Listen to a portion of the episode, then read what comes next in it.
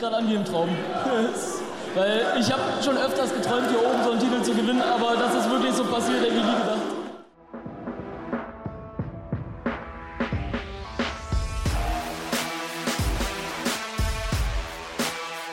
Hier ist Checkout, der Darts-Podcast mit Kevin Schulte und Christian Rüdiger.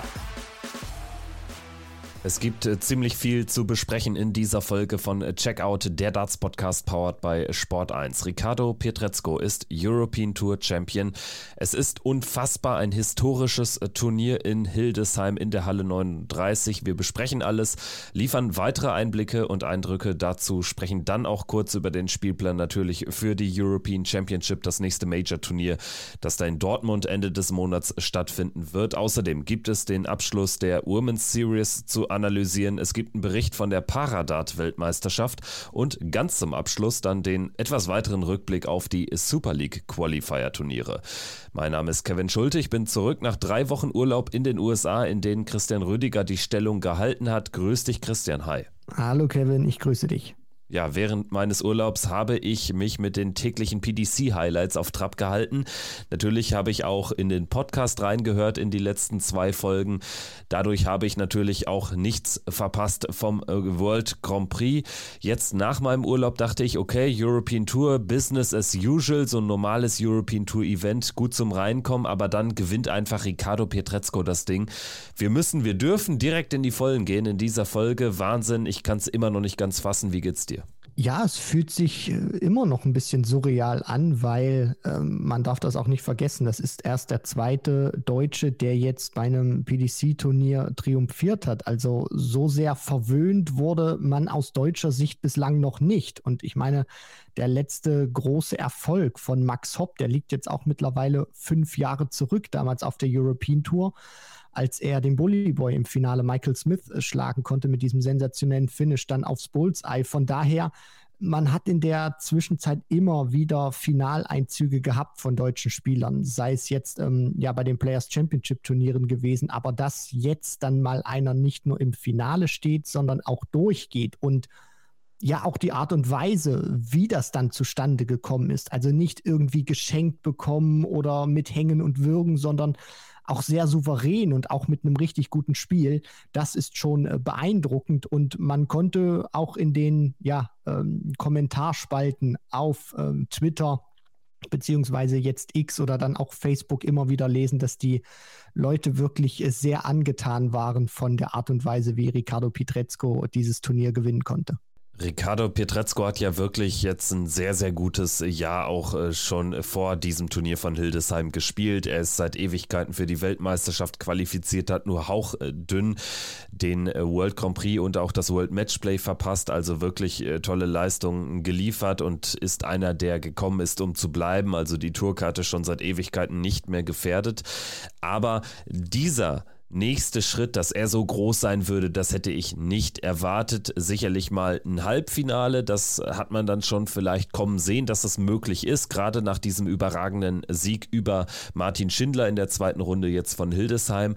Aber dass er am Ende wirklich komplett durchgeht, finde ich, ist dann ein ganz, ganz dickes Ding. Auch äh, wenn man jetzt die deutsche Brille absetzt, ist Ricardo Pietrezco sicherlich kein European Tour Champion, den man so richtig auf dem Zettel hatte. Schauen wir uns das Turnier aber mal genauer an aus seiner Sicht. Also er kommt im ersten Spiel gegen Mickey Menzel durch. Das war so ein Arbeitssieg. Das ist natürlich ein Gegner, den, den muss er schlagen, so auf dem Niveau, auf dem er aktuell agiert. Das hat er dann auch geschafft mit 6 zu 4. Und dann eben dieses überragende Spiel im deutsch-deutschen Duell gegen Martin Schindler, die 107. Das war dann wirklich so ein Next Level von Ricardo Pietrezco. Da hat er es dann geschafft, sein Spiel, was er sich mittlerweile auch draufgepackt hat, auf so einem Niveau. Also er wird sicherlich auch schon früher mal solche solche Averages gespielt haben, nur dann eben nicht unter solchen Rahmenbedingungen.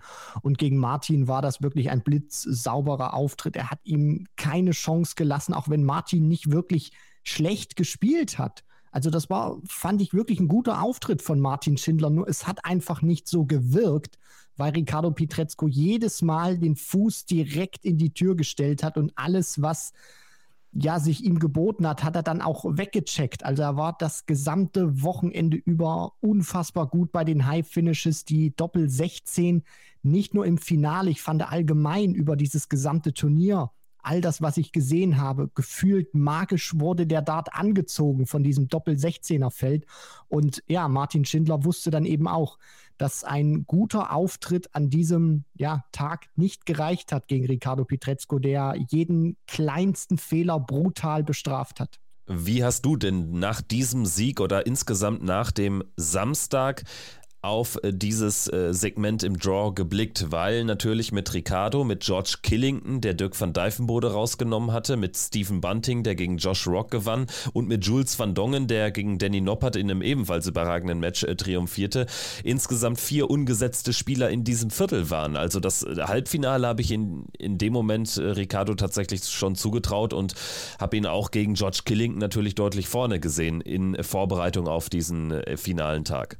Ja, die Chance war definitiv äh, da gewesen, da wirklich einen tieferen Run hinzulegen. Die Frage, die ich mir nur gestellt habe, ist, was kommt nach dieser 107? Also man hatte schon sehr häufig dann auch gesehen, du spielst ein überragendes Match und dann einen Tag später der Gegner ist dann auch, muss man ja auch sagen, wenn man Martin Schindler und George Killington vergleicht, das sind dann auch noch mal zwei äh, unterschiedliche sozusagen Schwergewichte im Darts jetzt von der Ranglistenposition, von der Qualität her. Und da hat ich mir dann schon die Frage gestellt, kann er das Niveau in Ansätzen so halten oder wie sehr wird sein Niveau von dieser 107 runtergehen gegenüber George Killington, dann ist auch die Erwartungshaltung eine ganz andere nach so einem Match. Alle wollen und erwarten auch, dass du diesen George Killington schlägst und das ist dann immer auch so ein kleiner Bruchpunkt, den man nicht nur im Dart sieht, sondern auch in anderen Sportarten. So im Tennis ja beispielsweise auch. Dann nimmst du einen großen Spieler raus und bist dann in der nächsten Runde und dann kriegst du gegen einen, der bei weitem nicht das Niveau hat von deinem Gegner, den du eben in der Runde zuvor rausgenommen hast, kriegst du eben nicht mehr so viel auf die Kette. Und da fand ich, war das schon auch ein sehr überzeugender Auftritt von Ricardo Pietrezco. Ist da nicht wirklich so stark abgefallen, sondern hat im Prinzip das Niveau gespielt, was Martin Schindler gegen ihn selbst einen Tag zuvor gespielt hat. Und ähm, von daher hat er sozusagen auch das ausgenutzt, was sich ihm geboten hat, weil er kann absolut nichts dafür, dass Dirk van Dijvenbode gegen George Killington rausgeht oder dass dann eben ja Danny Noppert gegen Jules van Dongen verliert oder Josh Rock eben auch als einer der Gesetzten gegen Stephen Bunting rausgeht. Und dieses Viertelfinale war für mich eben so dieses, will ich mal sagen, Zünglein an der Waage, ob Ricardo in neue Sphären auf der European Tour vordringt oder nicht, weil dieser Steven Bunting auch mit seinen neuen Darts, die er jetzt spielt, die ein bisschen schwerer sind, ich finde, den unterschätzt man dann teilweise auch immer. Und da dachte ich mir, okay, Ricardo, Viertelfinale ist definitiv drin, aber weiter will ich mich noch nicht aus dem Fenster lehnen, weil das könnte auch wieder so ein, ja, Steven Bunting-Turnier werden. Ja, es war ja auch wirklich ein Stephen Bunting-Turnier bis zu diesem Zeitpunkt, der sich gegen Jeffrey de Graaf durchgemogelt äh, hat in der ersten Runde, der gegen Josh Rock dann überragend spielte und klar gewann, der gegen Jules van Dongen dann erneut einen Decider brauchte im Achtelfinale und dann gegen Ricardo. Da haben es sich äh, beide wirklich toll gegeben. Also Stephen Bunting ist wirklich auch ein deutlich besserer Spieler aktuell. Mit den neuen Darts äh, scheint er sehr gut zurechtzukommen und hat ja auch letztens durchblicken lassen. Er erwartet von sich auch noch einen richtig richtig tiefen Major-Lauf. Also der hat viel Selbstvertrauen. Es hat trotzdem nicht gereicht gegen einen einmal mehr überragenden Ricardo Petrezco, der es hinten raus dann einfach auch souverän und locker macht und einmal mehr seine Stärke hat ausspielen können, nämlich diese Nervenlosigkeit, dass er tatsächlich nicht nervös wird oder zumindest nicht nervös wirkt. Das haben wir von ihm einmal anders gesehen in einem ganz, ganz wichtigen Moment in Ungarn. Nando Major, erste Runde gegen den Host Nation Spieler. Da hat er sich auch verloren. Da hat er dann auch tatsächlich ähm, es alles andere als gut gemacht. Auch nicht nur spielerisch, sondern wie er mit dem Publikum agiert hat. Aber jetzt hier Heimspiel Hildesheim. Es hat alles gepasst und so auch in diesem Viertelfinale, mit dem er sich dann für ein episches Halbfinale gegen Michael van Gerven hat qualifizieren können. Ja, dieses Halbfinale gegen Michael van Gerven, das war dann ja wirklich sehr spektakulär auch anzuschauen. Er ist äh, lange auf der Siegerstraße van Gerven, auch wenn er, ich will jetzt nicht sagen, mit 98 Punkten an den 100 kratzt im Average. Nur man hat schon gesehen, dass er hier und da doch ein paar Kerben, ein paar Lücken drin hatte, wo er dann auch mal ein bisschen gestreut hat, MVG, oder dann die Triple nicht ganz so frequentiert kamen. Trotzdem hat das Ricardo wirklich gut gemacht, weil man darf nicht vergessen, auch wenn Van Gerven nicht mehr dieses Monster ist, was er mal war, er hat trotzdem diese Aura, genauso wie Phil Taylor. Und äh, wie, wie das eben bei Phil Taylor früher war. Und da ist die Gefahr auch immer groß, dass du ja dich so, so ein bisschen beeindrucken lässt von dem, da steht jetzt Michael van Gerven, ich spiele im TV gegen ihn, Halbfinale und jetzt äh, packt er vielleicht gegen mich wieder sein absolut bestes Spiel aus. Das war jetzt nicht der Fall gewesen.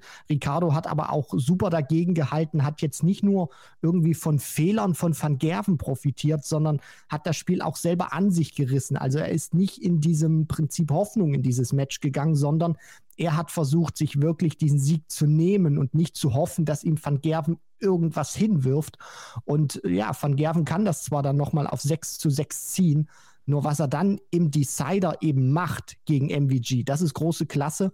Und das zeigt auch, dass er glaube ich, all diese Eindrücke, die er bislang gesammelt hat auf der Tour, nicht nur das, was in Ungarn passiert ist, sondern allgemein seit seiner gesamten PDC-Karriere, dass er da auch sehr gut das alles verpacken konnte, sehr lernwillig ist und auch lernfähig, weil sonst spielst du nicht so einen Decider im Halbfinale gegen Michael van Gerven, den besten Spieler, den es wahrscheinlich nach der Phil Taylor-Ära gab, beziehungsweise gibt. Ja, und du hast es angesprochen, Michael van Gerven hat aus einem 3-6 ein 6-6 gemacht und hatte dann Anwurf. Es war ohnehin ein Break-Festival, also Ricardo hat enorm viele Breaks geschafft, diese aber dann auch häufig nicht bestätigen können. Und Michael van Gerven durfte eben anwerfen in diesem Decider und Ricardo spielten 10 Data. Ja, was war das denn? Das ist ja irre gut. Und vor allen Dingen, er hat auch sehr emotional gespielt. Es hat ihn aber auch, er ist nicht überfordert worden von der Situation, von der Größe des potenziellen Sieges. Im Gegenteil, er knallt direkt den ersten Pfeil in das Doppel-18-Segment rein. Es war das sechste Leck in Folge, das er gewinnt mit äh, dem ersten Dart auf äh, die Doppelfelder und es sollte nur ein Vorgeschmack sein, diese knapp 77, 78 Prozent äh, Doppelquote im Halbfinale. Es sollte nur ein kleiner Vorgeschmack sein auf das, was da in einem epischen Finale aus Sicht von Ricardo Pietrezco dann noch kommen sollte. Ja, definitiv. Also gegen äh, Peter Wright dann äh, noch so ein Finale zu spielen, fand ich auch sehr beeindruckend, was er da gemacht hat, weil du hast diesen erstmal sensationellen Tag aus deiner Sicht in den Knochen, im Arm. Du schlägst George Killington, du ähm, besiegst Stephen Bunting, dann schlägst du Michael van Gerven. Also du besiegst auch mit Bunting und van Gerven zwei Weltmeister hintereinander und dann wartet der dritte noch im Finale und ja, er hat das wirklich, wirklich bombastisch gemacht. Also das Scoring war zwar nicht mehr so, so stark, wie das den Tag über war, nur er hat eben eine überragende, um nicht zu sagen perfekte Doppelquote gehabt mit 8 von 8, war auch bei den High Finishes wieder gut eingestellt und Peter Wright der konnte eben auch nicht mehr, genauso wie Ricardo Pietrezco, an das Scoring, an die Leistung vom Halbfinale anknüpfen. Und ja, Ricardo war dann eben derjenige, der noch etwas besser an seine Leistung vom Halbfinale rankam und hat das souverän gemacht, sich schnell eine Führung rausgespielt. Und Peter Wright hatte dann einfach nicht mehr das Niveau, was er noch im Halbfinale gegen Luke Humphreys hatte, um dann nochmal gegensteuern zu können. Und dann hat er das wirklich sehr souverän, auch finde ich, über die Ziellinie gebracht. Und man kann ja diese Leistung im Finale trotz äh, dessen, dass jetzt Peter Wright nicht mehr so ganz auf der Höhe war, man kann sie nicht hoch genug einschätzen. Also 8 von 8 auf die Doppel. Eine hundertprozentige Doppelquote als Champion in einem Finale auf der European Tour, das ist Novum und generell, es ist sein erstes Finale gewesen äh, im PDC Circuit. Er spielt es so, mit solch einer unglaublichen Dominanz auf die Doppelfelde, mit einer Klarheit, mit einer Präzision, es ist unmenschlich gewesen. Er hat äh, in Kombination mit dem Halbfinale gegen Van Gerven also die letzten 14 Darts auf Doppel alle getroffen. Also das soll mal irgendjemand nachmachen und wir reden hier über die Nummer 63, jetzt die Nummer 53 der Welt. Also nur um es nochmal begreifbar zu machen, was Ricardo Pietrezco da gelungen ist. Also er hat natürlich sich in einen Rausch, in einen Flow, in einen Tunnel gespielt, aber dass dieser Tunnel so engmaschig war, das habe ich noch von keinem Spieler gesehen. Das habe ich selbst von Michael van Gerven von Phil Taylor noch nicht gesehen. Und äh, das ist das Verrückte an diesem Triumph. Also auf die Triple-Segmente im Finale ja gar nicht so überragend gewesen. Also da war er schon deutlich besser im Turnierverlauf.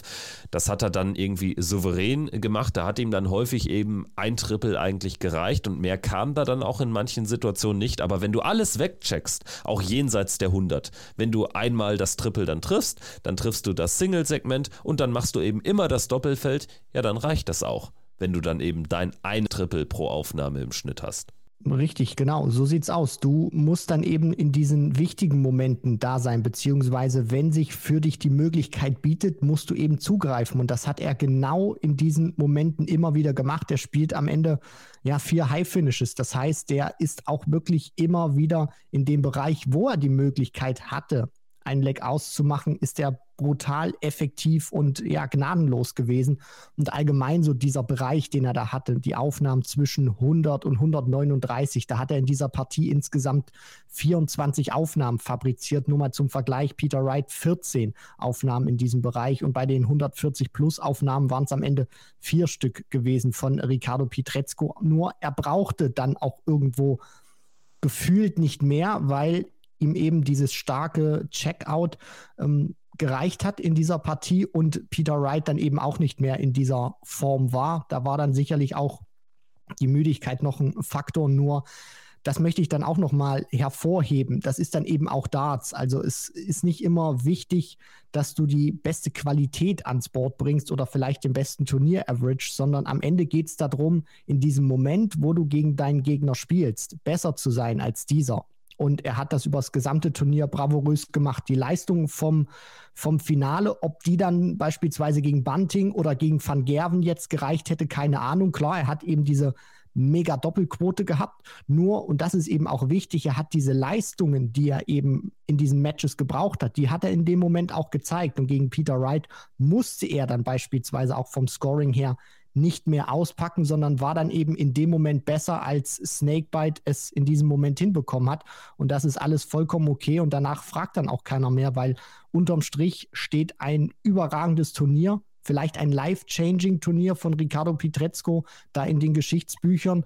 Und ja, was hängen bleiben wird von diesem Finale für alle Ewigkeiten unter uns Darts-Fans ist eben, dass er keinen einzigen Dart beim Checken gegen den zweifachen Weltmeister im TV am Doppel vorbeigeworfen hat. Und genau das, äh, die 30.000 Pfund, die Trophäe, diese unglaubliche Statistik wird ihm niemand mehr nehmen. Es geht auch nur in eine Richtung jetzt gerade für Ricardo Petrezco. Da kann er sich sozusagen gar nicht äh, gegen wehren. Es geht nach oben. Wir schauen trotzdem gleich natürlich nochmal, du hast schon so ein bisschen angedeutet, auf das, was da noch kommen könnte, auf das, was ihn jetzt auch mit äh, diesem äh, Triumph im Rücken erwarten könnte. Wollen jetzt aber erst nochmal ein paar weitere Insights liefern und zwar, was ich auch ganz wunderbar bekloppt finde, ist, dass Ricardo jetzt im Vorfeld dieses Turniers mental, sag ich mal, gar nicht so top auf der Höhe war, eigentlich gar nicht sich in bester Verfassung fühlte. Er hat sogar noch unter der Woche, das haben wir erfahren, die Teilnahme am Turnier in Frage gestellt. Also er wusste gar nicht genau, ob er überhaupt in Hildesheim aufschlagen würde. Also das ist ja wirklich eine unfassbare Geschichte. Die macht diese unfassbare Story mit diesem Turniersieg noch größer. Ja, also gefühlt äh, entstehen irgendwie die besten Stories im Darts durch solche Geschichten. Also ich kann mich da jetzt äh, nur mal so ein bisschen auch zurückerinnern, was mir jetzt direkt in den Kopf geschossen ist. Peter Wright damals bei der WM oder vor der WM 2014 hatte gesagt, es ist mein letztes Turnier weil sich das finanziell nicht mehr lohnt. Dann erreicht er da das Finale, spielt genug Kohle ein, kommt in die Premier League und dann sagt er sich mit seiner Frau Joanne, okay, dann machen wir es eben doch weiter. Und die Geschichte ist äh, ja dann bekannt. Mehrfacher Major Champion, zweifacher Weltmeister. Das gleiche gilt ja auch so und ein paar Ebenen drunter für Vincent van der Voort, der, der sich ja auch sehr viele Gedanken über seine äh, Karriere gemacht hat, dachte, okay, vielleicht sollte ich es doch lieber bleiben lassen. Dann spielt er da noch ein European Tour Turnier. Ich glaube, in Salzburg war das damals gewesen, ist auch schon ein paar Jährchen her und gewinnt dann das Turnier und spielt dann eben auch weiter. Und jetzt eben so mit Ricardo Pietrezco, klar, auch noch mal andere Rahmenbedingungen, andere Voraussetzungen, aber auch hier zu sagen, okay, vielleicht trete ich doch nicht an. Und dann macht das eben doch und gewinnt dieses Turnier. Also ja, äh, scheint irgendwie vielleicht auch da so ein paar äh, Verknüpfungen irgendwie immer im mentalen Bereich zu geben.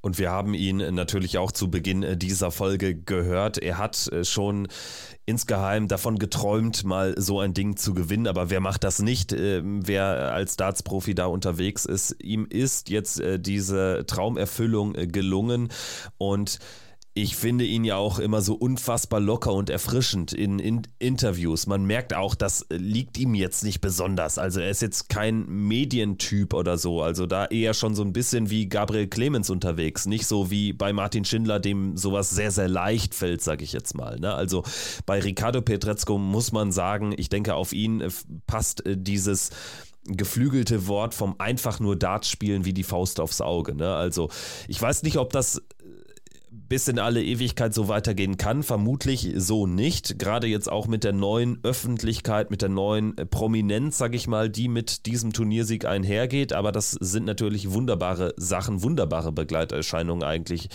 ähm, die ähm, Ricardo jetzt zuteil werden. Aber das sind natürlich alles äh, Fragen, äh, die wir gleich nochmal ein bisschen besprechen sollten in unserer Zweierrunde. Wir erweitern das ganze Ding jetzt aber eben kurz um eine weitere Stimme. Und zwar haben wir Micha Wattenberg, den ihr schon häufig hier auch im Podcast gehört habt, äh, für ein Statement angefragt. Er ist ja äh, Manager von Ricardo und eben als Sponsor im Rahmen von ähm, seinem Unternehmen My Coach da sehr eng an Ricardo dran und äh, wir haben ihn natürlich nach seiner Gefühlslage gefragt, nach diesem wunderbaren Triumph von Ricardo Pietrezco. Ja, Kevin, Christian, was äh, soll ich euch groß sagen, wie die Gefühlslage ist hier nach dem Sieg von Ricardo? Es ist natürlich unfassbar wirklich. Also natürlich, ich habe Ricardo das immer zugetraut. Ich wusste, dass Ricardo das im Tank hat. Ich wusste, dass äh, Ricardo auch ja, wirklich einen richtig, richtig tiefen Run hinlegen kann und für jeden Spieler gefährlich ist und auch jeden Spieler schlagen kann. Aber das, was Ricardo hier jetzt in den vergangenen drei Tagen abgerissen hat, das ist wirklich unglaublich. Zu Beginn des Jahres hatten wir noch gemeinsam das Ziel definiert und aufgestellt, dass es war, die Tourkarte zu halten. Da hatte Ricardo auch noch gesagt, er würde lieber die WM verpassen, als dass er die Tourkarte verliert. Dann irgendwann im Laufe des Jahres war es sicher, dass Ricardo zur WM fahren wird. Jetzt die Tage war er sogar noch ein bisschen unschlüssig, ob er überhaupt nach Hildesheim hinfahren sollte. Und jetzt reißt er hier so ein Ding ab. In Hildesheim in der ersten Runde, ja, war dann eigentlich das Ziel erstmal, sich für die EM zu qualifizieren, das fix zu machen. Das hat er geschafft, das hat er mehr als geschafft. Jetzt ist er sogar auch noch beim Grand Slam mit dabei. Es ist wirklich unfassbar, was Ricardo da abgerissen hat. Er ist der erste Deutsche, der live vor TV-Kameras ein PDC Senior Event gewonnen hat. Das ist wirklich unfassbar, muss man ganz ehrlich sagen. Und ja, auch wie er sich da durchgeschlagen hat. Also, das war jetzt ja nicht einfach nur so durchgemogelt, weil das Draw gut gepasst hat. Das war, ja, er hat gegen drei Weltmeister gespielt. Gerade das Spiel gegen Van Gerven war für mich sehr ausschlaggebend. Das war das Spiel, wo ich ja mit am meisten gezittert habe, um ehrlich zu sein. Ähm, als Van Gerven dann auf 6-6 wieder drangekommen ist, Ricardo da ein, zweimal die große Zahl verfehlt hatte und dann im Decider gegen die Darts von Van Gerven den Zehner auspackt, das war für mich der Moment, wo ich gesagt habe, jetzt macht er das auch. Oder für beziehungsweise ich habe es eigentlich ja relativ früh morgens schon nach dem Achtelfinale auch dem einen oder anderen meiner Kollegen gesagt, pass auf, Ricardo gewinnt das Ding heute und im Endeffekt hat er das gemacht. Das ist wirklich unfassbar, in was für einer Manier er da durchgegangen ist. Es bestätigt sich mal wieder diese unfassbar gute Form von Ricardo und ich bin wirklich gespannt, was die nächsten Wochen jetzt äh, noch bringen werden. Es geht erstmal schön schnell jetzt nach England wieder rüber nach Barnsley und äh, danach steht dann die EM an. Der Grand Slam, die Players Championship Finals und dann ja Richtung Ende des Jahres die WM und ich habe Ricardo schon auch vor ein paar Wochen bei der WM einen tiefen Run zugetraut, aber jetzt nochmal umso mehr und ich bin da wirklich gespannt. Momentan ist die Gefühls äh, Gefühlslage wirklich over the moon. Also historischer Sieg, denn es lief ja tatsächlich im Live-TV anders als Max Hobbs äh, Triumph in Saarbrücken 2018. Da hat Micha absolut recht. Damals äh, war es, glaube ich, nur auf Laola 1 empfangbar, ne? aber jetzt äh, lief es bei uns, äh, bei, bei Sport 1 im TV, es lief bei The Zone, also ja, die, die Einschaltquote von Sport 1 auch ähm, sehr, sehr gut gewesen, überragend gewesen für ein Nicht-WM-Turnier. Also Ricardo Pietrezco hat sich auch bekannt gemacht, aber darüber hinaus erstmal vielleicht der sportliche Blick drauf auf das, was dieser Sieg jetzt mit sich bringt, Christian. Es sind natürlich neben äh, den ganzen Begleitumständen und den 30.000 Pfund vor allen Dingen die Qualifikation für sämtliche Major-Turniere in den nächsten oder Ranking-Major-Turniere in den äh, nächsten äh, zwölf Monaten. Grand Slam, EM, Players Championship Finals, WM, nächstes Jahr dann natürlich UK Open wie alle anderen auch, aber eben auch World Matchplay und World Grand Prix. Ricardo Pietrezco wird überall dabei sein. Und der Grund dafür ist auch diese, dieses Preisgeld, die 30.000 Pfund, weil man darf nicht vergessen, du qualifizierst dich ja dann, wenn du nicht in den Top 16 stehst, beispielsweise für das äh, World Matchplay oder für den World Grand Prix, eben über die Pro Tour Order of Merit. Und da zählen eben alle Turniere von den Players Championship Events und eben der European Tour mit rein, das Preisgeld, was du da sammelst. Nur der Unterschied ist eben, dass es im Vergleich zur Hauptorder of Merit, also der Main Order of Merit, keine Zwei-Jahres-Rangliste, sondern eine Ein-Jahres-Rangliste ist. Nur das Gute ist eben, Ricardo Pietrezco hat sich jetzt diese 30.000 Pfund Mitte beziehungsweise Anfang Oktober erspielt. Das heißt, wenn das World Matchplay stattfindet, beziehungsweise der Cut ist nächstes Jahr, genauso wie für den World Grand Prix, sind diese 30.000 Pfund immer noch drin. Und das bedeutet, alles, was er jetzt auch noch in den kommenden Wochen und dann Monaten einspielt, wenn dann wieder die neue Saison 2024 losgeht, die kommen dann noch zusätzlich drauf auf diese 30.000 Pfund. Deswegen kann man da auch mit ganz großer Sicherheit sagen, World Matchplay ist er definitiv dabei, weil den ein oder anderen Penny beziehungsweise Pfund wird er, glaube ich, jetzt noch einspielen ich denke, so sicher kann man dann auch sein. Deswegen ist für ihn einfach ja sehr viel auch äh, finanziell richtig in der kommenden Zeit. Also er ist im Matchplay-Race äh, für dieses Jahr als 17. Jahr Hochzeit rausgefallen und stand am Ende bei 36.500. Kim Heilbrechts als letzter Qualifizierter bei 38.750 über die Pro Tour. Sollten sich äh, die äh, Preisgelder im nächsten Jahr nicht verändern, dann äh, ist das ja mal ein guter ähm, Vergleichspunkt, äh, Vergleichswert. Und Ricardo hat jetzt schon im World Matchplay Race für nächstes Jahr 46.250 Pfund. Also da wird gar nichts passieren und Grand Prix lege ich mich auch fest. Also er müsste müsste jetzt schon fast jedes Spiel auf der Tour verlieren, um da noch rauszufallen. Also Ricardo Pietrezco wird weit, weit steigern, steigen in der Order of Merit und hinsichtlich der WM 2025, ich denke, auch so weit können wir schon mal in die Zukunft blicken. Da äh, müsste es auch äh, echt äh, schlecht laufen, damit er nicht in den Top 32 landet. Also das sollte dann doch ein mehr als machbares Ziel sein fürs nächste Jahr. Und eins darf man auch nicht vergessen, Stand jetzt wäre er beispielsweise auch die Nummer 16 der Pro Tour Order of Merit. Und wir wissen alle, was das heißt.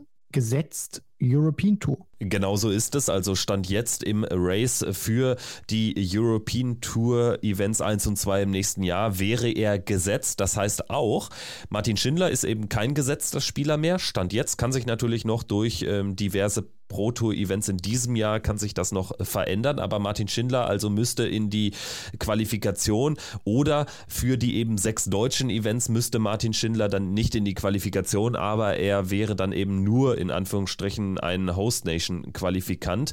Und äh, im Übrigen äh, Gabriel Clemens jetzt nur noch die deutsche Nummer 3 in der Pro Tour Order of Merit. Und ähm, was äh, für ihn dann schwierig wäre, wäre, wenn zum Beispiel jetzt Ricardo eben noch knapp rausfallen sollte aus den Top 16, also er irgendwie bei einem Cut für so ein European Tour Event auf 17, 18 steht, dann wären ja nur die zwei besten Deutschen ohne Qualifikation direkt im Turnier. Und das wären dann eben Ricardo und Martin und Gabriel müsste dann eben sogar in den Tourkarten Qualifier. Also auch für die beiden anderen deutschen Spieler, für die eigentlich eigentliche 1 und 2 hat äh, dieser Sieg von Ricardo Pietrezco mehr oder weniger große Auswirkungen.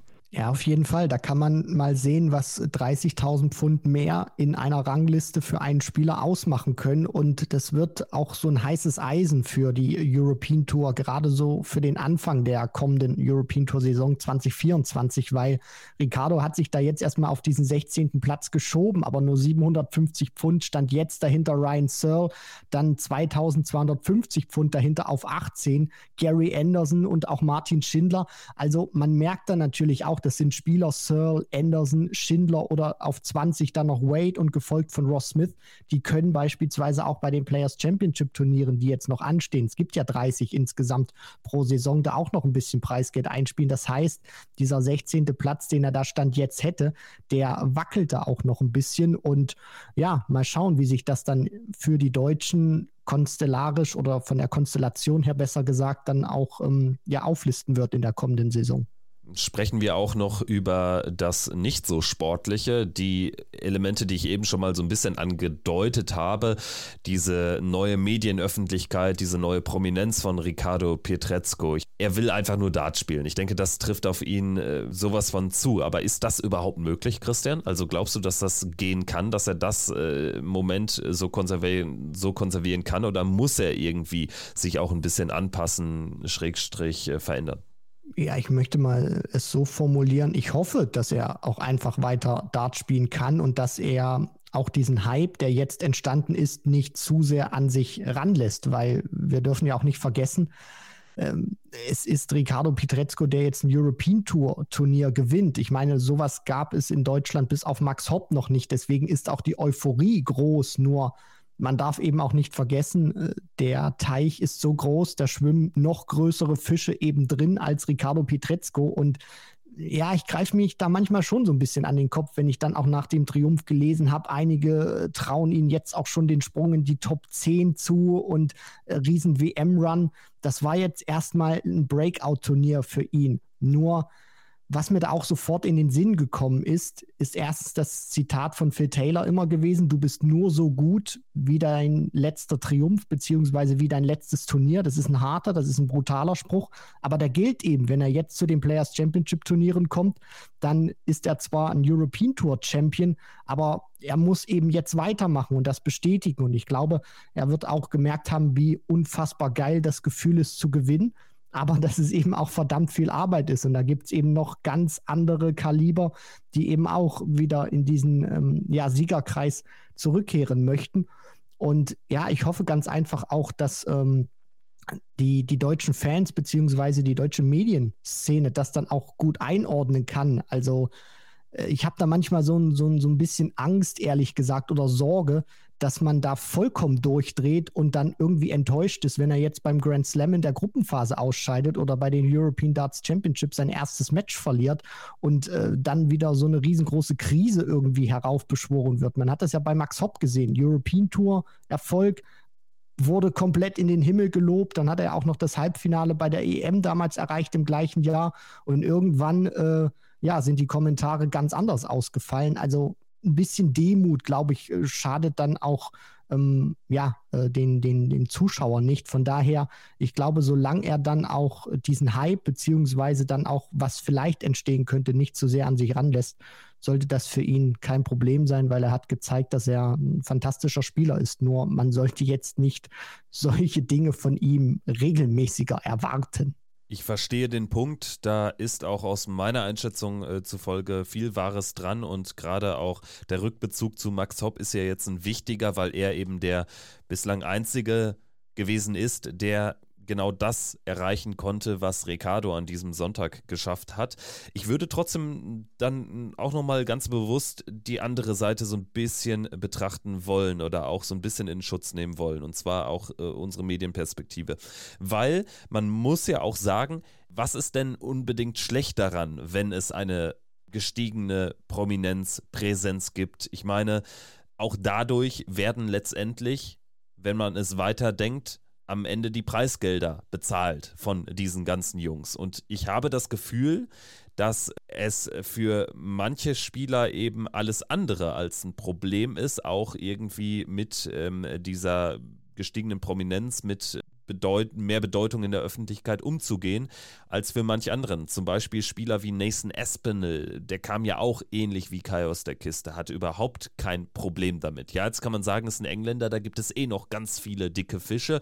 Ricardo ist jetzt quasi über Nacht zum derzeit, also ich betrachte jetzt nur hier Mitte Oktober 2023 wahrscheinlich dicksten Dartsfisch in Deutschland geworden. Er ist jetzt temporär sogar an Gaga vorbei der allerdings ja ähm, mit dem WM-Halbfinale ähnlich Unfassbares geleistet hat, wenn man die Größe des Turniers ähm, zu Rate zieht. Aber worauf ich hinaus will, ist die Tatsache, dass ich manchmal das Gefühl habe, dass explizit die deutschen Spieler, da würde ich Martin jetzt mal ganz direkt rausnehmen, dass häufig das immer so als Gefahr, als total bedrohlich angesehen wird. Medienöffentlichkeit, gestiegene Medienpräsenz. Und das verstehe ich nicht immer.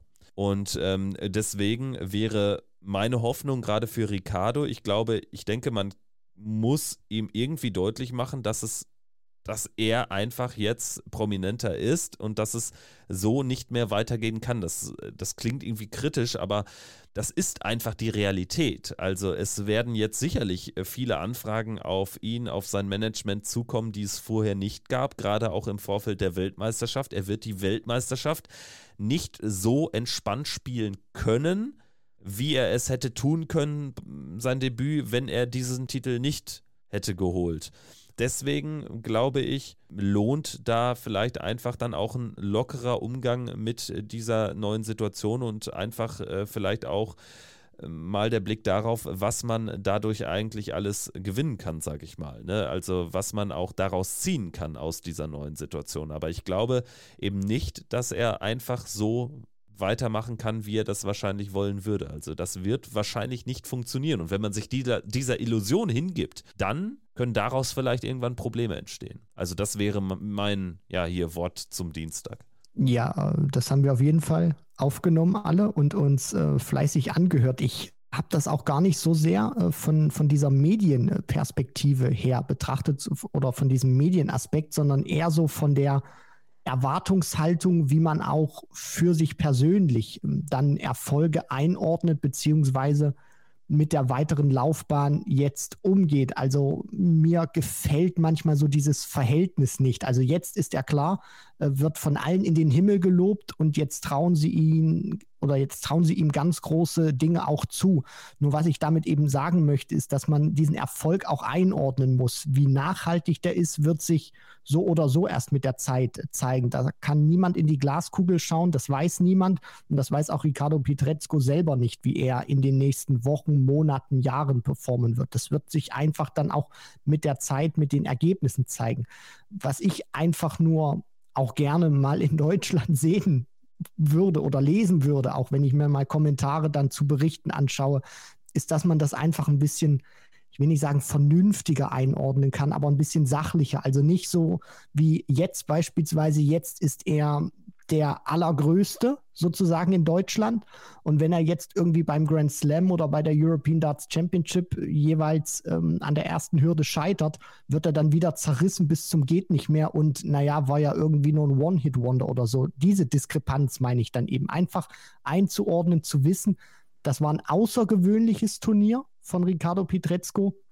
Und die Frage wird halt sein, wie viel Normalität bekommt er in solche Ergebnisse und ja, wie sehr kann man das auch einordnen und verpacken, weil das Turnier, dieser Sieg war eine Sensation und ich glaube, somit oder damit sollte man auch genauso umgehen, medial und ähm, vor allem auch aus Fansicht und jetzt nicht irgendwie erwarten, dass er bei den nächsten drei Major-Turnieren zweimal mindestens im Viertelfinale steht. Ja, dass sich in Momenten von solchen rar gesäten, wirklich großen Triumphen im, im deutschen Darts, aber auch in Momenten, wo es schlechter läuft, immer die, die schlechten Seiten dann auch zeigen. Das ist klar, ne? Also da bin ich voll bei dir und da gibt es auch jetzt wieder einige Beispiele, wo ich mich an den Kopf fasse. Was ist denn das für eine Berichterstattung? Ne? Also, aber deswegen hört ihr einfach am besten weiter immer diesen, diesen Podcast. Wir hoffen, dass wir es eben anders machen, dass wir seriös ähm, diese ganze Berichterstattung betreiben und ähm, vor allen Dingen dann auch in, in, in die Tiefe gehen, äh, mehrere Seiten beleuchten. Das ist unser Anspruch und der wird es auch weiterhin bleiben. Ich denke, wir können hinter Ricardo Petretzkos famose Leistung in Hildesheim einen Haken machen. Wir werden ihn weiter mit Argus Augen verfolgen, sind gespannt, was er auch diese Woche dann schon in Barnsley äh, zeigt mit äh, dem Pokal im Rücken, mit dem Sieg von Hildesheim und wollen dann jetzt äh, nochmal ein paar andere Geschichten von Hildesheim besprechen. Da müssen wir natürlich auch über Peter Wright reden, denn klar, das Finale war jetzt nicht mehr so pralle, aber bis dato war das echt ein tolles Turnier und äh, Peter Wright scheint wieder in einer besseren Verfassung zu sein. Gerade auch mit dem Viertelfinale beim World Grand Prix, da hätte es ja gegen den späteren Sieger Luke Humphreys noch weitergehen können. Er war der Einzige, der Luke Humphreys überhaupt hat gefährden können in Leicester und er spielt auch jetzt wieder ein tolles Turnier, kommt dadurch gegen Chris Doby, Nico Kurz, Damon Hatter und eben auch gegen Luke Humphreys in der Revanche für das Viertelfinale Halbfinale aus vom World Grand Prix. Also ich muss ganz ehrlich sagen, diesen Peter Wright muss man ernst nehmen, auch jetzt für die kommenden Wochen und auch für die Weltmeisterschaft. Wenn ich jetzt im Kopf äh, gerade habe, dritter Weltmeistertitel für Snakebite, dann würde ich mich selber auch nicht auslachen. Und ich glaube, dass man das auch mehr oder weniger ernsthaft aussprechen kann, ohne jetzt ganz groß irgendwie fabulieren zu können. Nur was sich zeigt, ist, dass Peter Wright wieder eine bessere Form findet, dass er wieder etwas konstanter wird, ohne jetzt die ganz großen Averages reihenweise erstmal rauszuhauen. Und genau diesen Punkt, den du auch gerade gesagt hast mit Luke Humphreys, den hatte ich auch im Kopf. Exakt diesen Punkt, weil man darf nicht vergessen, Luke Humphreys ist der Überspieler gerade. Wahrscheinlich das Beste, was es auf dem Planeten Erde gerade gibt, wenn jemand drei Darts in die Hand nimmt. Und auch dieses Turnier Humphreys beflügelt auch von diesem World Grand Prix Triumph. Der spielt gegen Boris Kritschmer 106, der spielt gegen James Wade eine 111. Also der ist ungefährdet, souverän, ohne auch nur ja in irgendeiner Phase gefährdet gewesen zu sein erstmal in dieses Halbfinale eingezogen. Der spielt gegen Rob Cross im Viertelfinale, noch knapp wieder eine 106. Und dann spielt er ja auch noch im Halbfinale wieder über 100. Und Peter Wright ist der einzige aktuell, der es schafft, Luke Humphreys nicht nur in Bedrängnis zu bringen, sondern ihn jetzt tatsächlich auch wirklich mal zu schlagen, selbst wenn der jetzt nicht einen totalen Einbruch von seinem Spiel hat. Und das spricht einfach für Peter Wright. Dieses Halbfinale war grandios gewesen. Also ich glaube, der hat mehrere Elf-Data auch gespielt. Snakebite, die Triple liefen gut. Der kam auch schnell ins Checken rein. Und beim World Grand Prix hatte sich das schon so ein bisschen angedeutet, wie du auch gesagt hast. Humphreys absolut ungefährdet in die Runde der letzten acht eingezogen. Und dann ist er wirklich so knapp dem Aus auch entkommen. Peter Wright führt mit 2 zu 0 in den Sätzen. Humphreys dreht es noch. Klar, das spricht dann wieder mehr für Humphreys als für Wright. Trotzdem muss man auch sagen, dass Peter Wright sich stark formverbessert gezeigt hat. Und auch hier fand ich, war das ein konstantes Turnier gewesen von Snakebite. Er hat ähm, wirklich gut performt, Mitte 90er Averages, teilweise dann auch im höheren 90er Bereich bis zu diesem Halbfinale gegen Humphreys. Das war dann sozusagen sein allerbestes Spiel an diesem Wochenende. Und dann gegen Ricardo. Ich glaube, es war dann auch der Tatsache geschuldet, dass er das zweite Halbfinale hatte, weniger Pause. Man muss auch bedenken, er hat immer mal wieder Wehwehchen gehabt in der letzten Zeit, in den letzten Monaten und dann, ja, kommt eben noch ein Mitte 80er Average bei raus. Trotzdem Finale erreicht, World Grand Prix Viertelfinale davor. Der befindet sich schon wieder, ja, auf einem deutlich besseren Weg. Er hat zwar in diesem Jahr ja auch schon ein European Tour Event für sich entscheiden können, aber er hatte danach natürlich überhaupt nicht daran anknüpfen können, zu keinem Zeitpunkt. Jetzt immerhin mal zwei wirklich gute Wochen in Folge. Und ich äh, gehe jetzt nicht so weit, dass ich sage, Peter Wright wird äh, auf Strecke, glaube ich, äh, wieder so gut werden, wie er es mal war. Damit rechne ich nicht, aber diese aktuelle Phase zeigt, dass er es immer noch drauf hat, zumindest für einzelne Turniere richtig zu glänzen. Also zwei Wochen lang am Stück spielen, das würde ja dann gut spielen, das würde ja dann reichen, um bei der WM, sagen wir, oder spinnen wir jetzt nicht rum vom dritten Weltmeistertitel, aber zumindest weit zu kommen. Und wenn Peter Wright erstmal in einem Viertelfinale angekommen ist, dann ist ohnehin mit ihm zu rechnen. Dann spielen auch Faktoren wie Erfahrung eine Rolle und so. Deswegen also ist eine neue interessante Gemengelage und tut natürlich der Spitze unfassbar gut, dass da jetzt auch Peter Wright offenbar punktuell zumindest wieder mitmischt. Luke Humphreys hast du erwähnt, äh, finde ich auch äh, sehr, sehr gut, dass du seine unglaublichen Averages hier nochmal aufgeführt hast, denn ähm, das war ja ein erneut irre gutes Turnier und Luke Humphreys tatsächlich aktuell the player to beat. Trotzdem Peter Wright, er hat ihn zwar geschlagen, aber er ist dann gegen Ricardo Pietrezco nicht zum Sieg gekommen. Ähm, ansonsten Stephen Bunting, den haben wir auch schon erwähnt, würde ich aber auch ganz gerne vielleicht nochmal mit dir ähm, zwei, drei Sätze drüber verlieren. Stephen Bunting insgesamt auch wirklich in einer tollen äh, Verfassung aktuell. Das ist ein Spieler, der top unterwegs ist und natürlich Jules van Dongen, der sich auf einen relativ äh, sicheren WM-Startplatz über die Pro Tour bringt. Also dieses Turnier hat dann doch noch die ein oder andere weitere Geschichte geboten. Definitiv. Es gab viele Überraschungen, so möchte ich es mal formulieren. Also auch viele Gesetzte, die sich zu Beginn direkt verabschiedet haben. Und Stephen Bunting, immer einer, den du auf der Rechnung haben musst, wird wahrscheinlich nie das ganz große Monster werden hinsichtlich der Konstanz. Nur einer, der jetzt wieder ein bisschen stabiler geworden ist, wo er jetzt auch die Grammzahl von seinen Darts nach oben geschraubt hat, jetzt nicht mehr mit diesen ja, 11 Gramm Ditchern spielt, sondern 18. Das scheint seinem Spiel auch gut zu tun. Das heißt, er wird da auch ein bisschen stabiler im Match und äh, kann das dann auch ein bisschen länger in den ähm, Matches beziehungsweise dann auch in nachfolgenden Matches äh, transportieren. Ich meinte damit aber auch, dass es jetzt bei ihm oder dass man jetzt nicht irgendwie erwarten kann, dass er mal so ein komplett astreines Jahr irgendwie am Stück spielt. Nur es ist wirklich mit ihm auch zu rechnen und weil wir in den vergangenen zwei Jahren auch immer diese steile Thesenfolge beispielsweise hatten. Aktuell gehe ich auch äh, stark mit so einer Aussage, mich hinreißen zu lassen, dass Steven Bunting einer werden kann, der bei der WM wirklich einen tiefen Run hinlegen kann. Also so ein, so ein Viertelfinale traue ich ihm dann schon zu, weil man darf nicht vergessen, ist immer noch ein Weltmeister, wird er immer bleiben. Nur wenn er da auch ein bisschen die Konstanz findet, ist das einer, der gerade auch über einen Satzmodus oder über ein Set-Format auch ähm, ja, Averages von über 100 spielen kann. Und damit wäre er gefährlich für jeden Spieler auf der Tour. Ein Spieler, der nicht mehr so gefährlich scheint für jeden Spieler auf der Tour, der allerdings äh, einzelne Momente äh, echt noch richtig rocken kann, ist Scott Waits.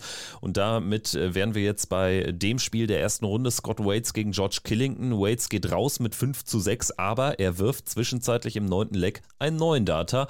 Und ich fand es vor allen Dingen ja fast schon lustig, wie er dann um George Killington herumgelaufen ist. George Killington da völlig bresig stand und wirklich von sich ein unsympathisches Bild abgegeben hat, fand ich, weil also in so einem Erstrundenspiel auf der European Tour, neun Data, Scott Waits, sein Gegner und da wird nichts gemacht, also da wird ja nicht mal freundlich geguckt, kann man sagen, also irgendwie ein bisschen disrespectful, wie die Briten sagen würden oder wie hast du es aufgenommen?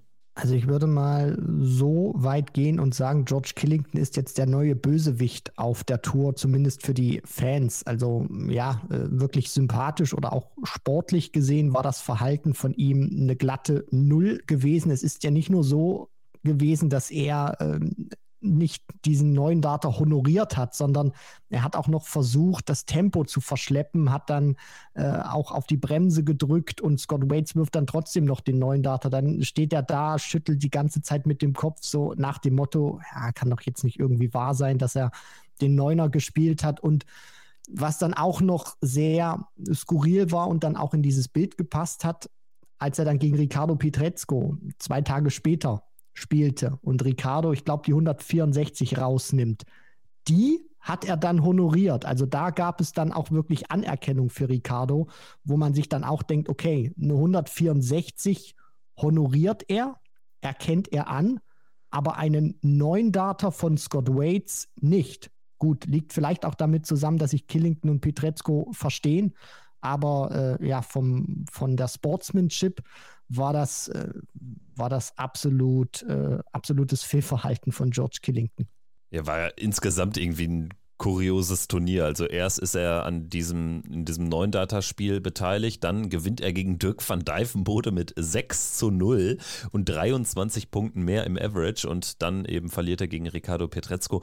Ganz, ganz merkwürdiges äh, Turnier, aber insgesamt ja ein sehr, sehr gutes aus Sicht von George Killington, der sich auch noch WM-Hoffnungen ausrechnen kann mit diesem Achtelfinaleinzug. Äh, sprechen wir dann jetzt über die Spieler, die nicht so überzeugt haben. Dirk van Dijvenbode sicherlich ähm, ja, der Vater von allen, die nicht überzeugt haben, denn äh, das war die mit Abstand schlechteste Leistung des Wochenendes und seit einigen Jahren aus seiner Sicht mit 0-6 gegen Killington. Was war da los? Wie hast du es betrachtet?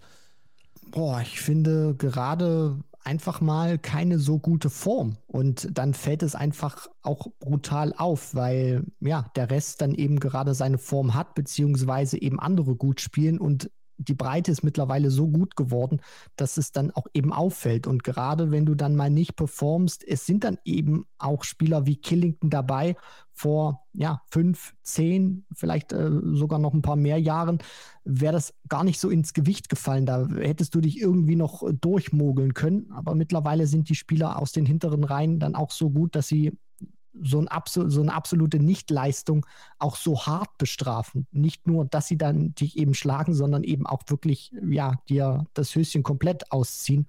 Und Dirk van Dijvenbode, ja, ähm, muss einfach seine Form jetzt schnellstmöglich wiederfinden, weil das ist vom Timing her gerade nicht gut. Du gehst in diese entscheidenden Wochen, du willst dich fit machen für die WM und dann läuft es gerade nicht so gut. Grand Prix war schon alles andere als Sahne und jetzt ja, kommst du nach Hildesheim und darfst auch wieder direkt gehen.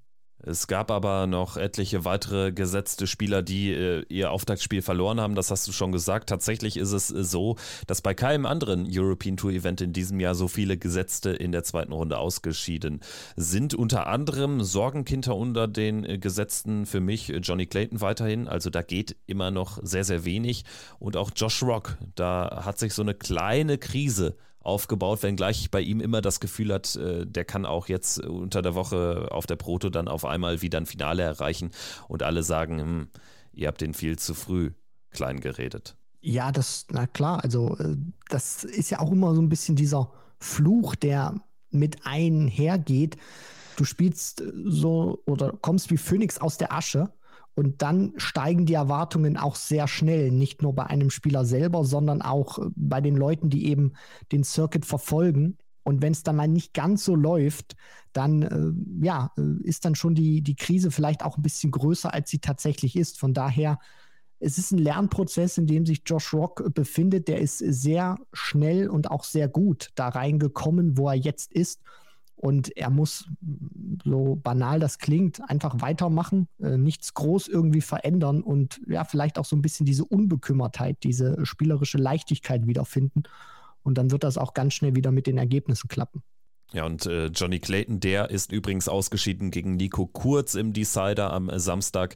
Nico Kurz mit einem Achtelfinaleinzug hier toll performt. Insgesamt auch wirklich ein gutes Jahr gespielt auf der European Tour. Insgesamt müsste das jetzt das vierte Mal gewesen sein, dass er durch diesen Host Nation Qualifier durchgekommen ist.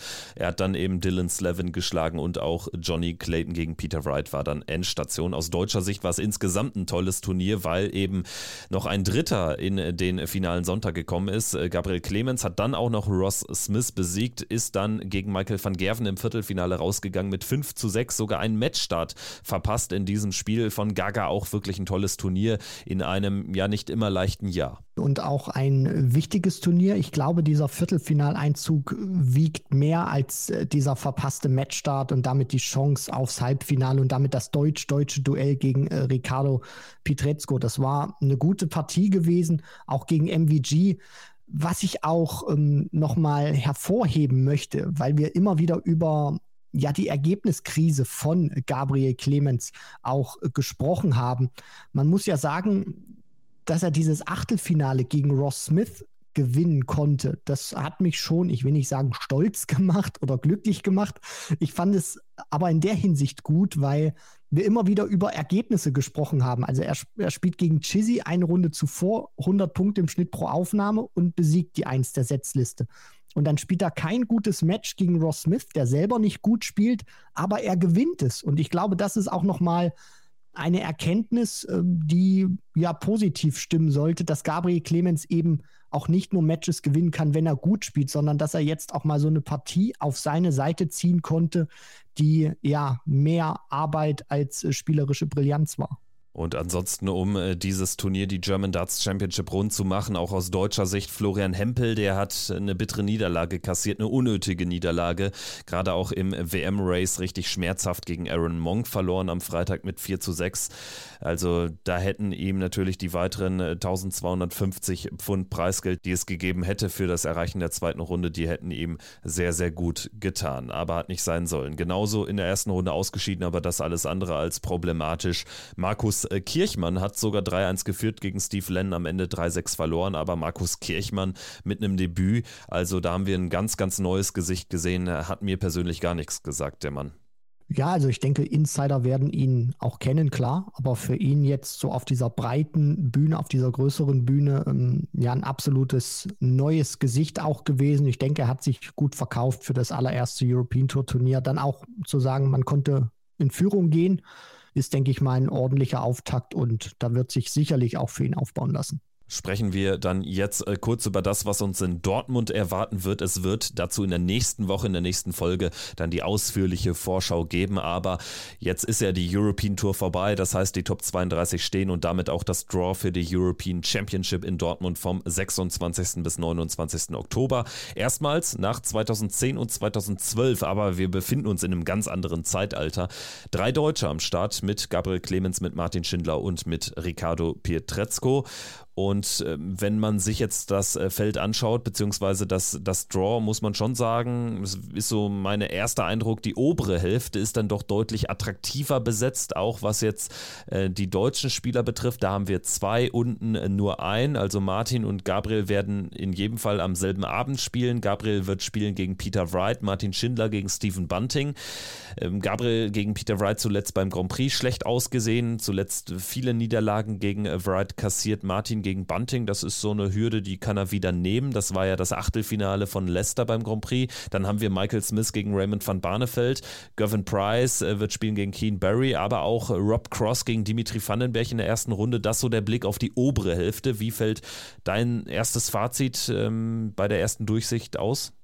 Allgemein finde ich das immer sehr interessant, weil die äh, Partien kommen zustande, wie die 32 besten Spieler der European Tour Saison in diesem Jahr Preisgeld eingespielt haben. Also Chizzy beispielsweise, der ist die Eins, weil er in diesen 13 European Tour Turnieren das meiste Preisgeld eingespielt hat und er spielt gegen die 32 Chris Doby, der sich eben diesen letzten Startplatz noch sichern konnte und eben derjenige Spieler ist, der das wenigste Preisgeld von allen 32 Startern in Dortmund eingespielt hat und ja, dementsprechend ist es auch so, dass Ricardo eben noch einen ganz großen Sprung jetzt gemacht hat mit diesen 30.000 Pfund, die er da gewinnen konnte und somit ja der 14. beste Spieler war der European Tour Saison und dementsprechend dann eben auf die 19 trifft Ross Smith. Und ich finde auch, dass durch eben dieses eingespielte Preisgeld auf dieser European Tour Saison, die dann eben die Partien sozusagen ähm, ja aufstellen, dass es auch immer herrlich ausgewogen, unausgewogen ist. Also du hast teilweise vom Namen her ganz äh,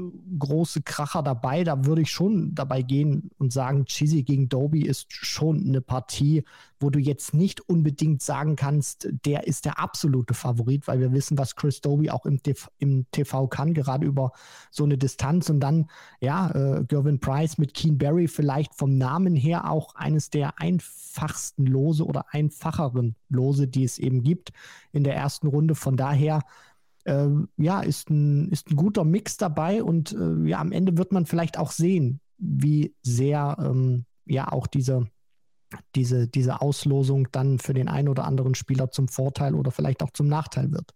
Wenn wir uns die untere Hälfte dann noch anschauen, um es zu komplettieren, also da mache ich mit Luke Humphreys an zwei gesetzt und mit Michael van Gerven an drei gesetzt ganz klare Favoriten aus. Humphreys äh, spielt gegen Brandon Dolan, dann würde es im Achtelfinale gegen Ratajski oder Cullen gehen. Im Viertelfinale könnte ich mir vielleicht sogar James Wade vorstellen, der spielt nämlich gegen Van Dijvenbode, der bekanntlich die schlechte Form hat.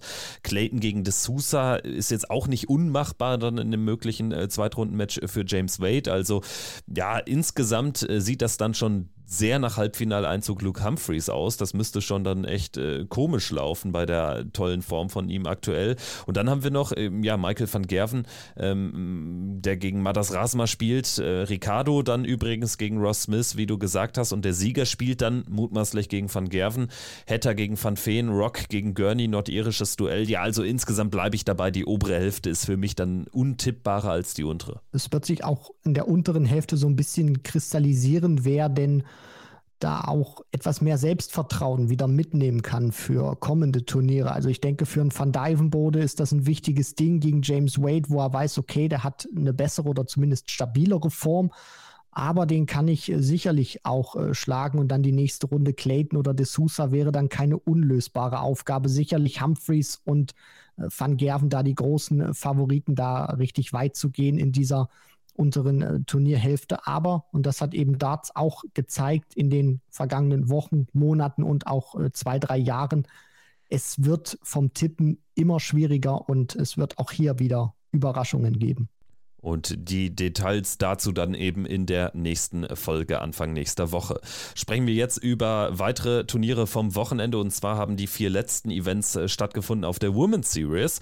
Auch das eine durchaus äh, spannende ähm, Konstellation, die es gab vor dem Wochenende und zwar standen mit Fallon Sherrock und Mikuru Suzuki zwei Frauen wirklich sehr, sehr eng beisammen und es ging da letztendlich darum, wer würde sich für den Grand Slam of Darts qualifizieren, neben Bo Greaves. Beide allerdings schon für die Weltmeisterschaft qualifiziert, also da gab es keine Entscheidung jetzt, die war schon vorher gefallen. Fallon Sherrock und Mikuru Suzuki also im Fernduell und äh, dieses Fernduell hatte einen ganz äh, klaren Sieger. Es gab kein direktes äh, Duell an diesem Wochenende, es gab aber viele frühe Ausscheiden von Mikuru Suzuki und drei Turniersiege von Fallon Sherrock in Folge, also sie hat es dann doch noch relativ deutlich hinbekommen. Also Fallon Sherrock gerade mit einer guten Form. Und ja, für Mikuru Suzuki ist das wirklich schade. Ich persönlich hätte sie gerne beim Grand Slam gesehen, finde, ist eine tolle Spielerin.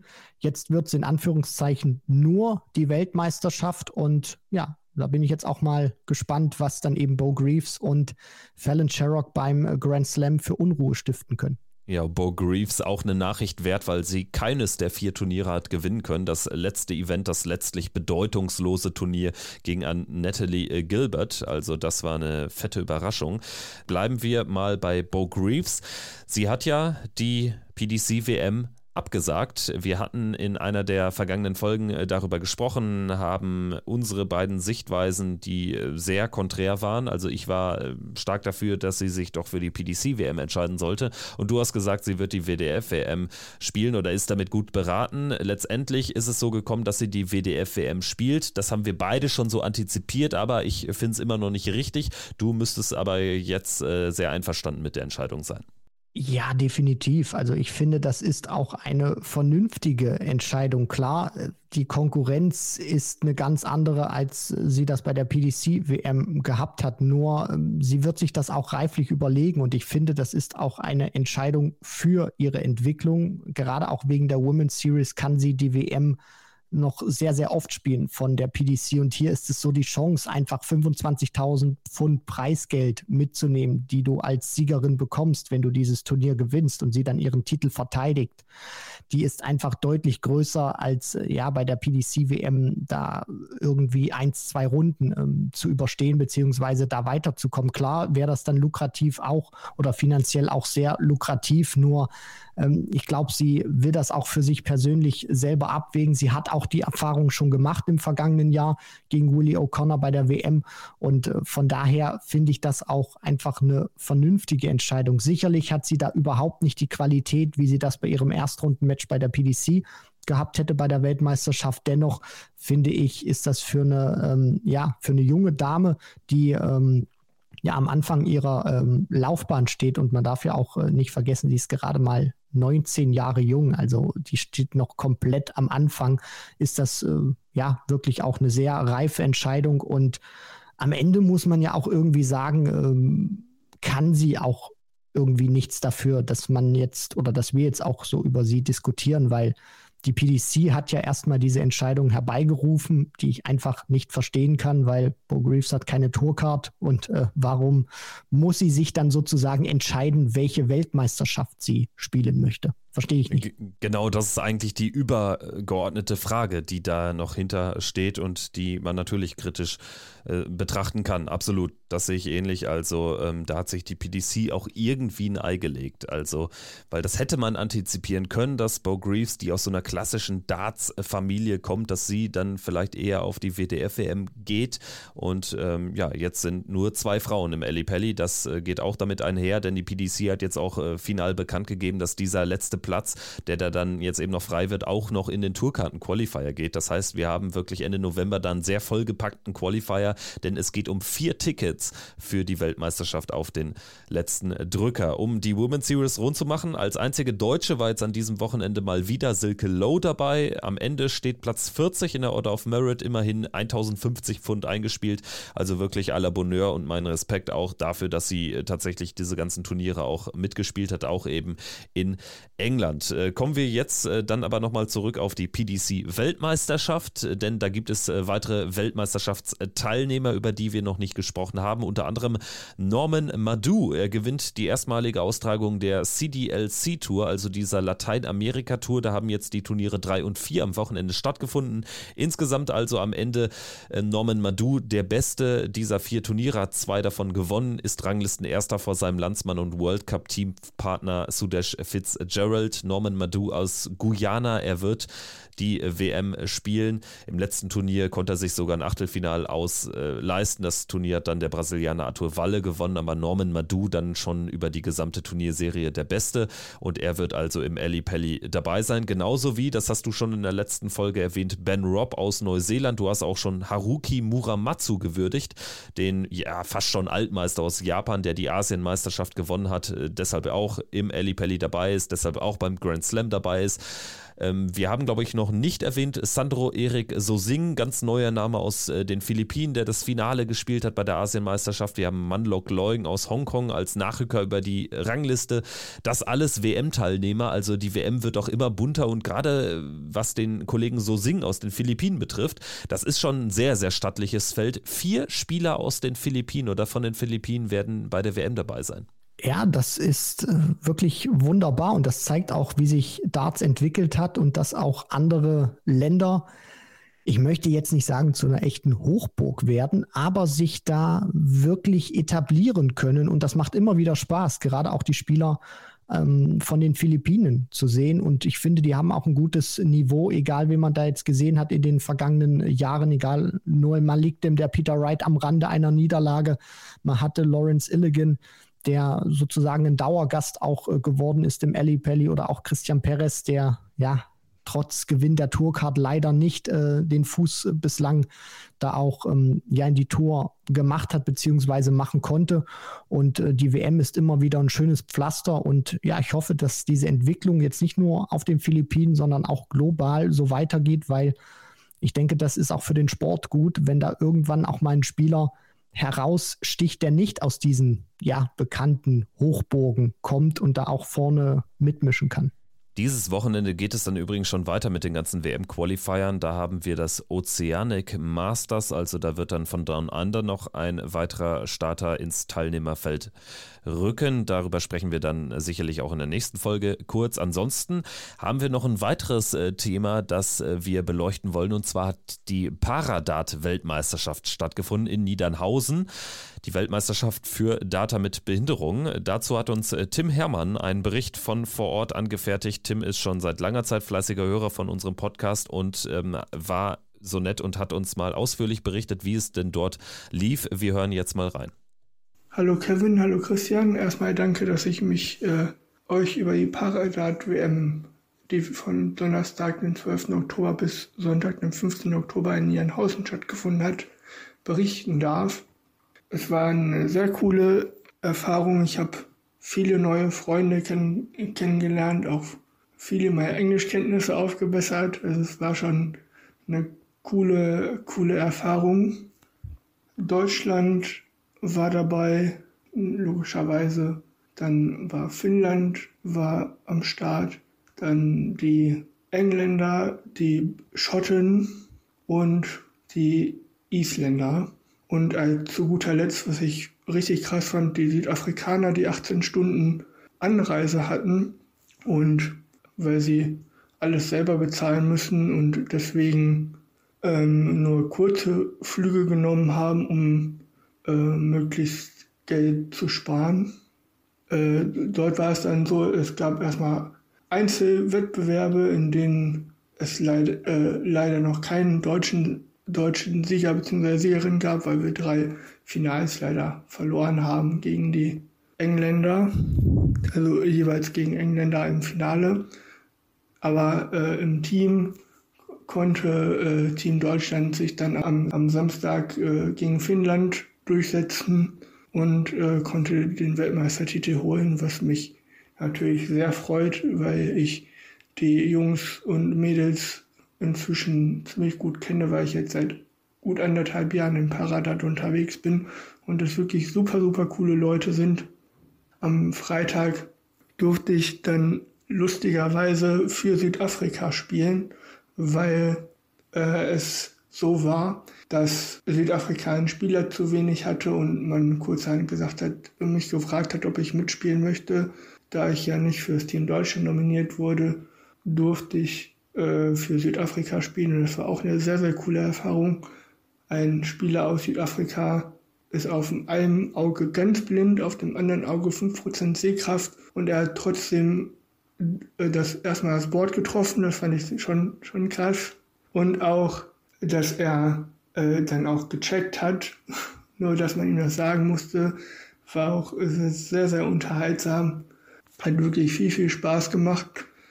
Ich habe äh, den Livestream von Simon Österreicher äh, mitgeleitet, der ja das Turnier mit veranstaltet, den lieben Dartskonde. Schöne Grüße. Und es hat wirklich viel Spaß gemacht. Ich habe äh, den erst am Donnerstag habe ich den allein, äh, am, am, Freitag habe ich den mit Sarah Milkowski und Lukas Milkowski zusammen geleitet. Und schöne Grüße an der Stelle. Am Samstag und Sonntag habe ich, äh, hab ich die Leute dann so gut wie ich es konnte äh, im Stream auch äh, unterhalten. Und ich hoffe, ich bin jetzt nicht zu lang geworden, aber ähm, danke nochmal an euch, dass ich über die Paridat berichten durfte und gut Darts allerseits. Ja, wir haben zu danken. Das äh, waren wirklich viele tolle Eindrücke von äh, dieser äh, Paradat-Weltmeisterschaft in Niedernhausen. Danke dir, Tim.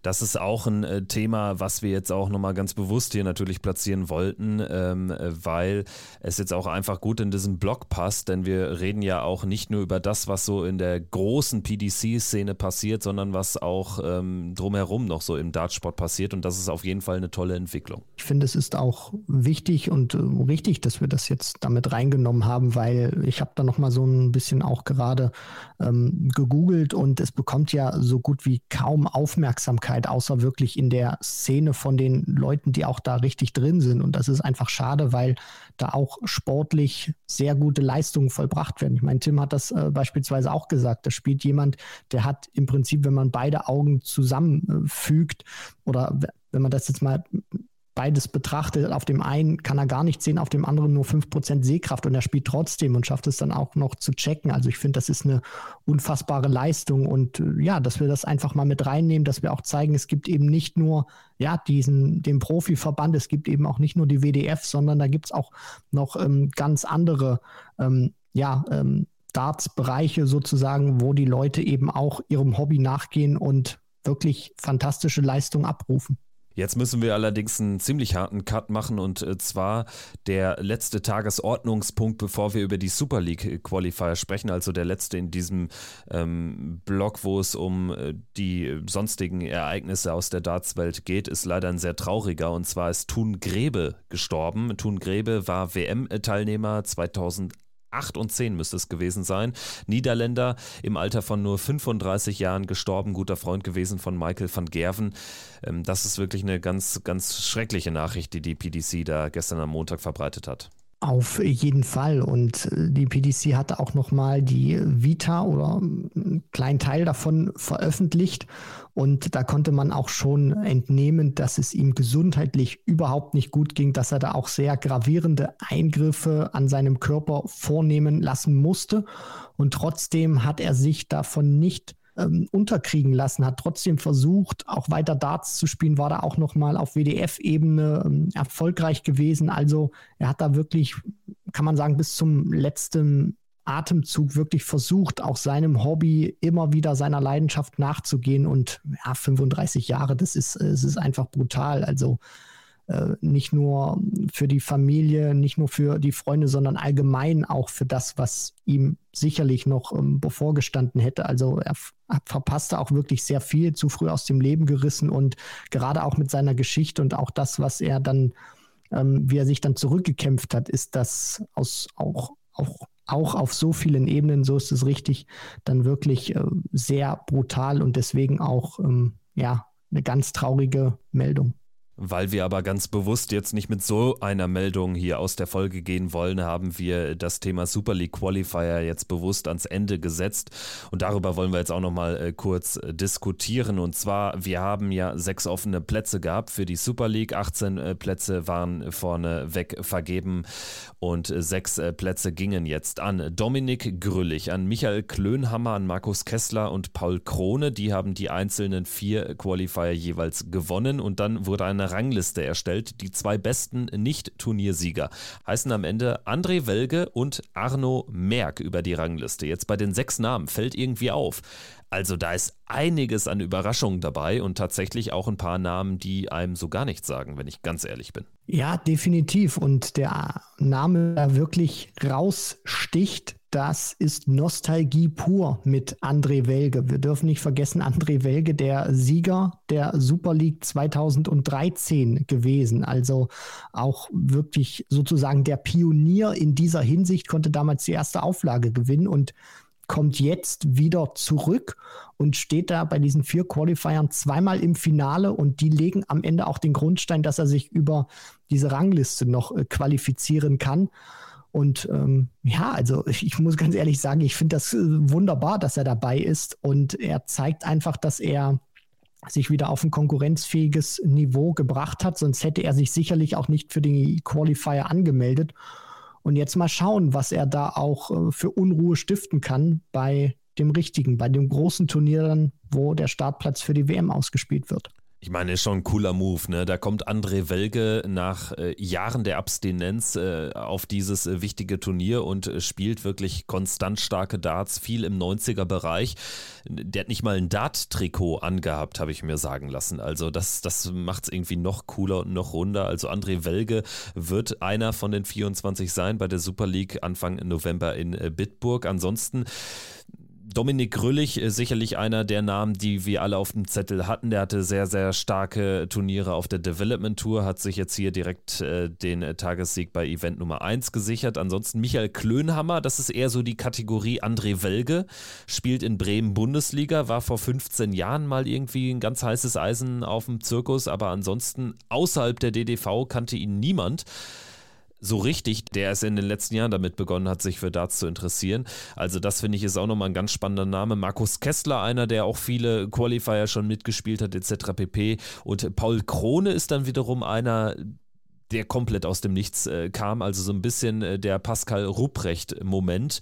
Jetzt äh, zwar nicht mit der Tourkarte, aber immerhin mit der Super League-Qualifikation. Arno Merck, dann Spieler, ähm, der, der auch viel Talent hat. Also irgendwie von allem etwas dabei, aber irgendwie, ja klar, Welge und Klönhammer, die beiden Oldies sozusagen, stechen so ein bisschen, stechen so ein bisschen hervor. Der Mix ist auf jeden Fall gut und gerade auch bei den äh, Qualifiern dann, wenn sich die Spieler da über den Tagessieg beispielsweise durchgesetzt gesetzt haben oder bei dem Turniersieg besser gesagt, weil zwei Turniere wurden ja an einem Tag gespielt, konnte man auch schon erkennen, gerade so bei der Qualität, mit was ist denn auch jetzt zu rechnen bei der Super League 2023, wie konkurrenzfähig werden sie denn sein können? Und ähm, ja, jetzt wird man eben schauen, wie sich die Gruppen dann eben auch ähm, aufteilen, wer gegen wen spielt, wer zusammen in einer Gruppe ist. Und äh, am Ende wird es wahrscheinlich wieder herrlich ähm, ja, unberechenbar werden. Und äh, mal gucken, vielleicht, also ich schiele immer so, so ein bisschen jetzt auch darauf, weil sich eben André Welge qualifiziert hat. Das wäre doch nochmal, weil wir jetzt eben mit Ricardo Pietrezco schon diese Cinderella-Story hatten. Also das, das würde ja nochmal die Kirsche, die Kirsche und nochmal die Kirsche auf der Sahnetorte sein, wenn André Welge, ich spinne jetzt mal ganz, äh, ganz, ganz doll rum, zehn Jahre nach seinem ersten Triumph in der Super League äh, hier tatsächlich wieder triumphieren könnte. Das wäre ja Wahnsinn. Christian, im Sport ist doch alles möglich und im Dartsport erst recht. Das hat doch der Sieg von Ricardo Pietrezco in Hildesheim gezeigt. Also ich freue mich sehr auf diese Super League. Bin gespannt, das werden wir sicherlich auch noch groß begleiten, dann im Vorfeld und dann auch, wenn es läuft, im November. Ähm, abschließend dazu vielleicht noch zu sagen, also es haben ja mit Pascal Rupprecht und Daniel Klose auch zwei Spieler noch die Chance, sich über die Pro Tour Order of Merit ins Feld zu spielen. Dann müssten sie die Super League nicht spielen. Jetzt habe ich auch ähm, davon gehört, dass eventuell ein Spieler da auch noch absagen muss. Also dann hätten Jannis Bremermann und Patrick Klingelhöfer als äh, Dritt- und Viertplatzierte in der Rangliste sicherlich auch noch die Möglichkeit, sich Hoffnungen zu machen auf eine Super League-Teilnahme. Also da ist noch einiges in Bewegung. Wir werden das weiter beobachten und werden euch äh, zu gegebenem Zeitpunkt dann hier informieren und dann etwaige Entwicklungen auch diskutieren. Christian, ich würde sagen, damit haben wir jetzt eine extrem lange Folge absolviert, aber Ricardo Pietrezco hat es möglich gemacht und ähm, es gab jetzt auch einfach viele Themen. Also hat Spaß gemacht, war, war echt ein Fest mal wieder, nach meinem Urlaub direkt hier in die Vollen zu gehen. Ja, siehst du, keine Eingewöhnungszeit. Äh, es ging direkt wieder rein und mir hat das auch sehr großen Spaß gemacht. Das war Checkout der Darts Podcast powered bei Sport 1. Danke fürs Einschalten, fürs Zuhören. Wenn ihr es noch nicht getan habt, unbedingt fünf Sterne bei Spotify hinterlassen und zwar jetzt, wenn wir diese Folge beendet haben. Das ist jetzt der Fall. Nächste Woche geht's weiter mit Checkout. Macht's gut. Ciao, ciao. Ciao.